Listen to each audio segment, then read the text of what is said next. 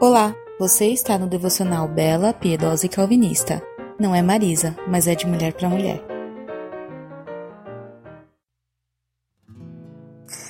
Fala meninas, bom dia! Hoje é sexta-feira e nós estamos falando sobre a mulher cristã e a vaidade, né? E logo quero ler com vocês um texto que se encontra em 1 Pedro 3,4, que diz o seguinte: Em vez disso, Vistam-se com a beleza que vem de dentro e que não desaparece, a beleza de um espírito, um espírito amável e sereno, tão precioso para Deus.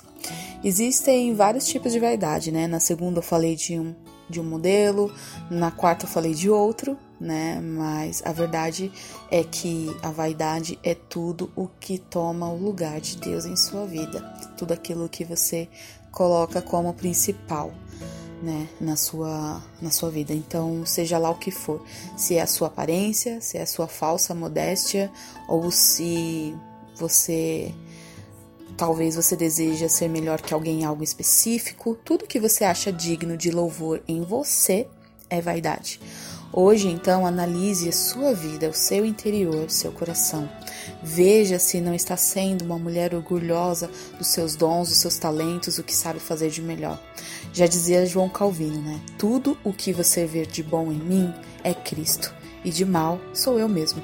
Então, peça ao Senhor para que Ele seja o centro do seu coração, para que Ele te dê um espírito amável e sereno e te livre de toda vaidade. Até semana que vem. Beijos.